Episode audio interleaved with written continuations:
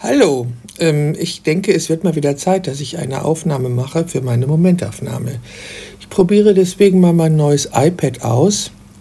Ich habe keine Ahnung, wie das funktioniert, weil hier kann man nirgendwo ein Mikrofon einstecken.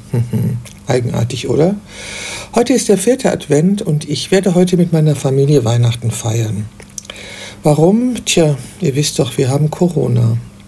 Und in diesen Zeiten ähm, sollte man sich nicht mit allzu vielen unterschiedlichen Leuten treffen, weil die Ansteckungsgefahr halt doch relativ hoch ist. Aus diesem Grund äh, feiern wir heute mit meiner Tochter, meiner Schwester und der Familie meiner Tochter, also meinen beiden Enkelkinder, Weihnachten. Ich freue mich darauf. Das wird bestimmt ein schöner Tag. Meine Schwester hat lecker gekocht und ähm, ich habe einen Kuchen gebacken und die Geschenke verpackt. Also ich freue mich drauf. Ich freue mich wirklich drauf. Ja, das Jahr geht nun zu Ende. Das, was war das eigentlich für ein Jahr? Das ist irgendwie rasend schnell vorbeigegangen. Ich hatte, es hat angefangen damit, dass ich mich gerade von meiner Krebserkrankung erholt hatte. Und dann kam die Nachricht, dass mein Mietvertrag für mein Studio nicht verlängert wird. Und ab Juli, also schon ein ganzes halbes Jahr, habe ich kein Studio mehr. Zuerst habe ich noch ein neues gesucht, das war sehr schwierig.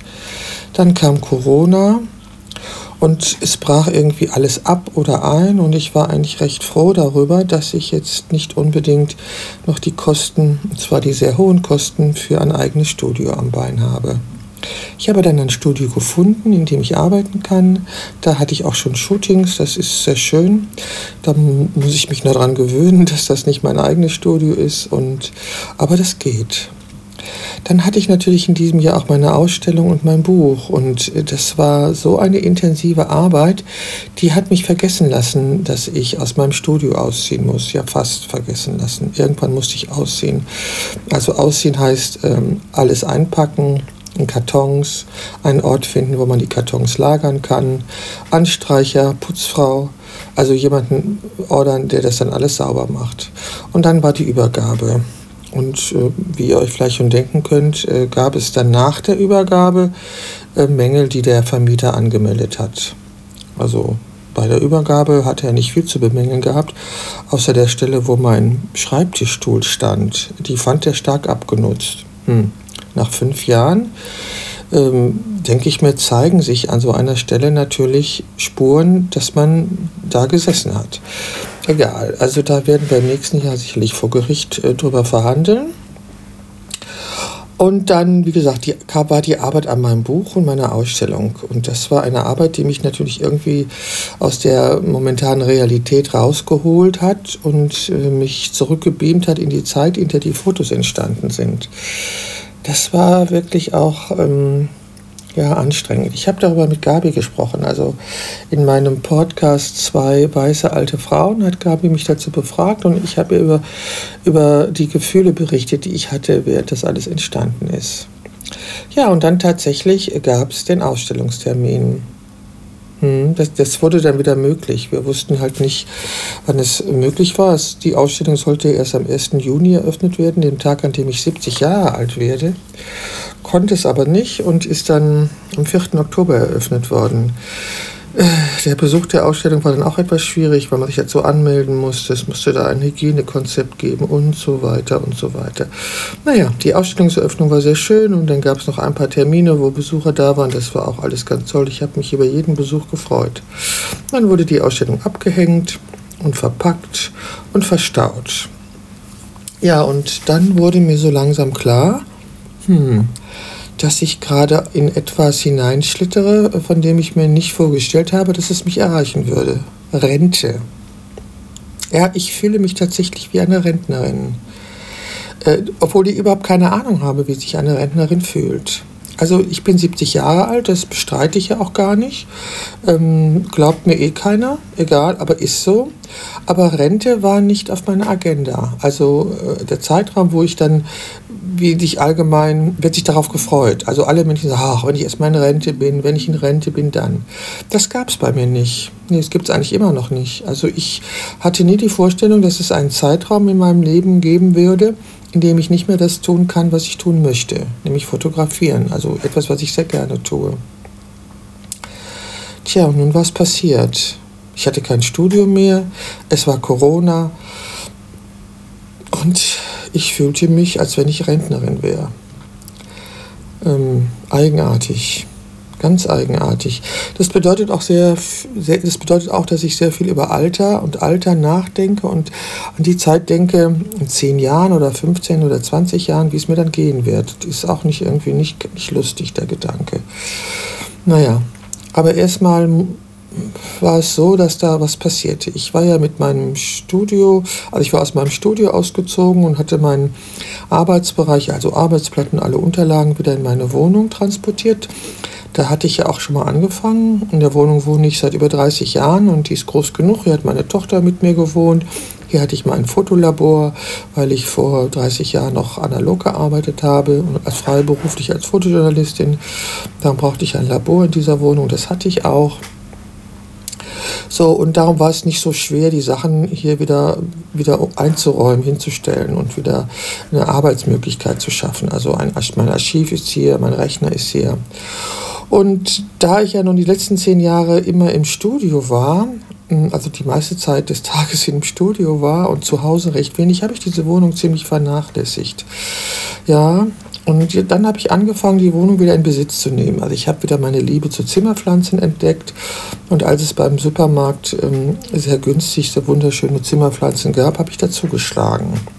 Und es wurden immer mehr und immer mehr und immer mehr. Und ich empfand eine große Leidenschaft für Zimmerpflanzen. Ähm, ich entdeckte sie eigentlich wieder, wie ich erfahren habe, weil meine Schwester hat ein altes Fotoalbum mitgebracht und in diesem Fotoalbum sind Fotos drin, äh, wie diese Wohnung schon mal ausgesehen hat. Und meine andere Wohnung davor. Und da, es gab immer Zimmerpflanzen, immer, immer viele Zimmerpflanzen. Das hatte ich total vergessen. Das wusste ich nicht mehr, weil vor zehn Jahren habe ich so also diverse Dinge eingestellt. Zum Beispiel das Blogschreiben habe ich eingestellt und auch ähm, das Versorgen meiner Zimmerpflanzen, weil ich da keine Zeit mehr hatte oder meinte keine Zeit mehr zu haben. Ja, über die Anfänge meines Fotostudios habe ich auch sehr viel nachgedacht und was ich da gemacht habe. Natürlich sind mir all die Dinge aufgefallen, die ich falsch gemacht habe. Aber letztendlich waren diese zehn Jahre natürlich eine wunderbare Zeit, in der ich meine Leidenschaft zur Porträtfotografie leben konnte und ich denke auch recht gute Arbeit gemacht habe. Aber zurück zu den Zimmerpflanzen. Also ich habe wieder meine Liebe zu Zimmerpflanzen entdeckt und angefangen, mir Zimmerpflanzen zu kaufen und meine Wohnung in einen Urban Jungle verwandelt. Ach, und ich liebe es. Ich kann euch gar nicht sagen, wie sehr ich es liebe. Natürlich habe ich in meiner Wohnung auch viele der großen Wandbilder aufgehängt, die früher in meinem Studio gehangen haben. Die habe ich hier aufgehängt. Nicht alle, aber einige. Das brauchte ich ebenso. Und äh, jetzt die neuen Zimmerpflanzen. Und so langsam nehme ich diese Wohnung wieder ähm, in Besitz. Also ich mache sie zu meiner Wohnung und gestalte und hänge Dinge auf und räume Dinge weg und mache es so, wie es mir gefällt. Und das ist sehr schön. Also ich schaffe mir wieder eine Heimat quasi. Und ähm, dann habe ich auch angefangen, am 1. Dezember ähm, jeden Tag ein Adventstürchen zu öffnen. Äh, das mache ich bei Instagram. Da gibt es jeden Tag ein neues Türchen und jeden Tag spreche ich über Fotografie, über ein Foto oder mehrere Fotos oder über Themen. Auf jeden Fall jeden Tag gibt es da eben ein neues Türchen. Manchmal gibt es das schon am Abend um 0 Uhr vor, also um 0 Uhr und manchmal gibt es das erst wie heute etwas später, weil das heutige Türchen habe ich noch nicht fertig. Ich weiß, was ich machen möchte, aber es ist noch nicht fertig. Es ist verdammt viel Arbeit, eine Tonaufnahme zu machen, Bilder für ein Video zusammenzustellen, dann die Tonaufnahme und das Video zusammenzubekommen. Leute, das ist nicht so einfach. Echt nicht. Das ist nicht einfach. Aber es macht riesigen Spaß und vor allen Dingen hat es mir klar gemacht, ähm, wie viel Spaß es mir macht, über Fotografie zu sprechen. Und ich denke, das werde ich natürlich öfters tun. Das habe ich ja in der Vergangenheit in diesem Podcast auch schon gemacht. Ich habe natürlich auch einige Anfragen hinsichtlich Gesprächspartner für meinen Podcast gestartet und einige Zusagen auch erhalten. Doch irgendwie habe ich im Moment den Dreh nicht bekommen, Interviews zu führen oder Gespräche zu führen für meinen Podcast. Zu viele andere Dinge spielten sich ab in meinem Leben und diese Veränderung. Und dann ist mir auch klar geworden, dass ich ähm, natürlich auch schwere Verluste erlitten habe. Also nicht nur der Verlust meines eigenen Studios, auch meine Hündin Negrita hat mich im Mai verlassen und ich glaube, ich habe mir sehr wenig Zeit genommen, um zu trauern. Also ich habe mir eigentlich gar keine Zeit genommen, um zu trauern. Ähm, ja, es hat, und dann habe ich neulich ein Foto gefunden äh, von unserem Mittagsschlaf. Ich liege auf der Couch, Negrita auf meinen Beinen und Genie zu, zu meinen Füßen. Das hat mich den ganzen Tag sehr traurig gemacht. Das habe ich aber leider erst am Abend gemerkt, dass dieses Foto es war, was mich unglaublich traurig gemacht hat. Ich habe hier noch Genie, und Genie hat natürlich verschiedene Krankheiten. Genie kriegt am Morgen vier verschiedene Medikamente und am Abend drei verschiedene Medikamente. Ja, sie hat einen, einen Cushing-Tumor, das heißt, glaube ich, so, ne? Dann hat sie ähm, Schilddrüsenprobleme und sie bekommt ein Schmerzmittel und dann hatte sie ja einen Schlaganfall, dafür bekommt sie ein Durchblutungsmittel. Sie ist, sie freut sich ihres Lebens und ist die meiste Zeit gut drauf. Was wir nicht mehr können, sind lange Spaziergänge machen. Ich bin ja früher mit meinen Hunden wirklich anderthalb bis zwei Stunden spazieren gegangen, jeden Tag. Das hat mir auch sehr gut getan. Das äh, geht jetzt schon lange nicht mehr. Das geht auch schon seit zehn Jahren nicht mehr, eben seitdem ich das Studio habe, weil da habe ich eben andere Prioritäten gesetzt. Und über die anderen Prioritäten habe ich wirklich nachgedacht. Ähm, ja, also rückblickend dich selber zu kritisieren, bringt ja wenig. Ne? Bringt ja nur wirklich nicht viel. Und ich sollte das auch aufhören. Manchmal passiert es mir, dass ich sage, oh, warum hast du das so gemacht? Das war nicht gut. Das bringt alles nichts. Ähm, ich habe jetzt ein Studio, in dem ich arbeiten kann. Das heißt, alle gekauften Gutscheine oder alle beabsichtigten Shootings ähm, kann ich machen. Das ist wunderbar und das gefällt mir sehr gut. Und auch wenn jetzt zu Corona-Zeiten Visagistin nicht arbeiten können, hm, heißt das nicht, dass ich nicht wieder fotografiere. Ich, wir werden sehen, wie lange jetzt dieses, dieser Lockdown anhält und wie lange ähm, Visagistinnen nicht arbeiten dürfen. Das kann sich natürlich länger hinziehen die Zahlen sind natürlich wirklich erschreckend. Und wenn es in deutschen Städten in Krankenhäusern schon zur Triage kommt, ist das natürlich keine angenehme Situation und vor allen Dingen keine Situation, die wir uns wünschen. Ich wünsche sie mir nicht. Ich finde sie wirklich ziemlich, ziemlich erschreckend. Ja, also ich habe jetzt keine Angst. Ähm, ja, so im herkömmlichen Sinne. Ich bin besorgt. Ich bin sehr besorgt und ich achte darauf, dass ich äh, Entschuldigung, dass ich wirklich äh, wenig Kontakte habe. Ich gehe halt einkaufen und ich habe natürlich die Corona-App auf meinem Handy und da werden mir immer wieder Begegnungen gemeldet, die nicht gefährlich sind, aber Begegnungen mit Leuten, die später positiv getestet wurden. Und ich frage mich immer, wo das passieren kann.